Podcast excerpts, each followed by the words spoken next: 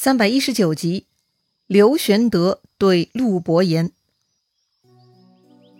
上回咱们说到，孙权呢也是走投无路了，两次向刘备讨饶求和，刘备不同意，想借曹丕之力打击刘备，曹丕又不肯上当，搞得孙权是很无奈呀。他只能硬撑着继续跟刘备对战。可是江东并没有特别突出的人才能够力挽狂澜，以少胜多抵御刘备的。唯一有机会的就是看泽推荐的陆逊。考虑到陆逊上次出奇谋，帮助吕蒙拿下了荆州，孙权呢也对陆逊抱有很大的期望，就拜陆逊为大都督，总领三军。但是陆逊在江东人才榜的排行是很靠后的，又是书生形象，所以大多数人呢不看好陆逊。在萧亭前线的将领们更是直接对陆逊不敬，特别呀，当他们知道陆逊并没有进攻的计策，只是让大家防守，这种缩头乌龟的策略让人嗤之以鼻呀！一个没用的书生，花言巧语骗到了主公的信任，哼！所有人都觉得陆逊是来出丑的，反正啊，东吴众将都是愤愤然不买账的。再说刘备那边。他了解到陆逊狡猾，是他的奸计害死了关公。刘备是很愤怒啊，他的头脑呢是冷静不下来了。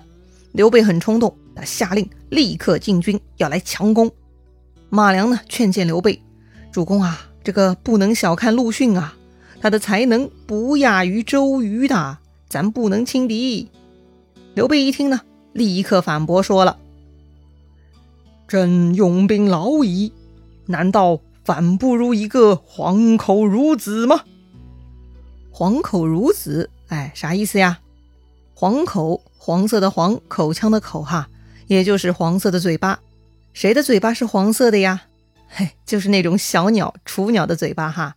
所以呢，黄口的本意指的就是雏鸟，后来呢，引申为儿童。孺子呢，也是指小孩子。刘备说的黄口孺子，指的呢，其实就是陆逊，哈。虽然此时的陆逊也已经四十岁上下了，但刘备自负打仗三十年，自认为自己用兵已经很老练了。在他眼里呢，陆逊就是个小屁孩，不值一提呀。这里呢，我们可以看到一个骄傲的刘备，很难得哈。刘备大部分时间呢都很谦逊的，如今实力强大了，自己当上皇帝了，自我认可度嘛，自然也提高了，不足为怪。要说呢，还是马良不会劝哈，你劝刘备小心。又不给具体该如何小心的方案，那等于说了句废话嘛？那该怎么劝呢？哎，比如嘛，说现在不能进攻，今晚二更如何如何啊？若敌军那样，咱们应该如何如何啊？如果这么劝，刘备就有可能认真考虑了。哎，也不提了哈，马良还没到这个段位，只有诸葛亮可以做到。但诸葛亮此刻正坐镇成都，分身无数啊。悲催的刘备呢，也只能贸贸然被怒气冲昏头了。于是呢，刘备亲率大军指挥攻打东吴的各处关隘渡口。瞧，这个刘备已经打上门来了，东吴这边的防守军事就不淡定了。韩当立刻派人去报告陆逊。于是陆逊来到前线，跟韩当一起上山观望敌情。他们远远看到啊，漫山遍野都是蜀兵，气势汹汹啊。隐约间还能看到其中有黄色的伞盖。显然呢，这支军队中就有刘备本人。既然是刘备亲自出战，那么韩当就想冲下去对战了，擒贼先擒王嘛。但陆逊却不同意，还要坚持继续防守。韩当很不理解呀。这回呢，陆逊就给解释了，为什么不要冲下去对战呢？陆逊说呀，因为刘备军队目前锐气正盛，不能跟他们硬碰硬。这次刘备东征啊，已经连胜十几场了。正是非常得志的时候，此刻跟刘备对战难以抵挡，所以呢，最好的办法就是搓磨刘备的锐气，然后再可以出动。不得不说呀，陆逊的这个逻辑是很正确的。还记得春秋时期的名篇《曹刿论战》吗？曹刿给鲁庄公的策略是什么？作战讲的是勇气，一鼓作气，再而衰，三而竭，彼竭我盈，故克之。一鼓作气嘛，就是敌人锐气正旺的时候，这个时候呢是不能迎战的，要等对方锐气衰竭，而且我方士气旺盛的时候，才能攻克对方。当时鲁国的对手呢是比他们军事实力强大很多的齐国呀，而曹刿的论点恰恰帮助鲁国赢得了这场战争的胜利。陆逊的思路跟曹刿是有相通之处的。如今刘备一路获胜，驰骋于平原广野之间，那是志得意满，锐气旺盛。东吴只能暂时避其锋芒。刘备求战，东吴坚守不出，那就会消磨刘备的意志。根据陆逊的分析，如果刘备始终求战不得，就有可能屯兵到山林树木之中。到那个时候，陆逊呢就可以用奇谋打败刘备了。而且陆逊也都想好了哈，这段时间还要奖励江东将士，保持全军上下的信心，要大量提供防守的计策，牢牢守住关隘。静观其变即可。话说刘备出征的时候呢，还是冬天，打仗到现在已经入夏了。夏天呐，天气炎热，大白天骂战，东吴军又不肯出战，搞得蜀军骂的是口干舌燥、头晕目眩呐。光是树上的知了乱叫，已经让人心烦意乱了。马良看东吴军如此坚守，料定陆逊还有其他阴谋，他就跑去提醒刘备。陆逊啊，这是故意在消磨咱们，想逼咱们军变呐！但刘备呢，不以为然啊，什么阳谋阴谋，显然这是陆逊怯战罢了。咱们连胜十几仗，把他们都给打怕了。显然呢，刘备就像陆逊猜测的那样哈，眼下志得意满是不可一世啊。不过呢，即便如此，刘备的七十五万大军还愣是没有好办法强攻东吴的关隘，就像当年曹操东征西讨。每次攻城呢，都得耗费几个月一样。刘备大军如果没有奇谋，也是没办法一口吞掉东吴关隘的呀。这个时候，先锋冯习向刘备启奏说：“眼下天气炎热，咱们屯军之处取水不便，大家都快中暑啦。”哦，这样啊！刘备大手一挥，下令全营全部转移到山林茂盛、靠近西涧之地，熬过了炎夏，到了秋天就可以全力进兵了。瞧吧，被陆逊说中了哈。陆逊告诉过韩当，只要刘备求战不成就会屯兵于树木山林之中。可见陆逊的观察和思考力是非同一般呐。马良提醒刘备，咱们移营的时候，搞不好东吴会趁机来突袭。啊，这个嘛，刘备点点头，他也同意马良的看法。刘备捋了捋自己并不怎么飘逸的胡子，哈，想了一个计策。刘备吩咐说。让吴班带一万弱兵继续屯驻于吴军附近。东吴得知蜀军移营，一定会趁势杀出来的。到那个时候，吴班他们呢就可以假装败逃，把东吴兵引入山谷。而刘备呢会亲自率领八千精兵等在山谷之中。只要东吴兵追过来，那就死定了。哇塞，好主意呀！文武群臣呢都给刘备点赞哈，大家都说：“陛下神机妙算。”我们都比不上啊！一帮子人呢，都给刘备拍马屁。刘备呢，舒服得很。这么多年了哈，总算自己也被人夸赞说神机妙算，哇哈哈！当智多星的感觉太爽了。不过呢，心细的马良虽然也跟着奉承了一下刘备，但他还是不忘记自己的本分哈。他啥本分呢？哎，就是睁大眼睛替刘备观察并思考风险。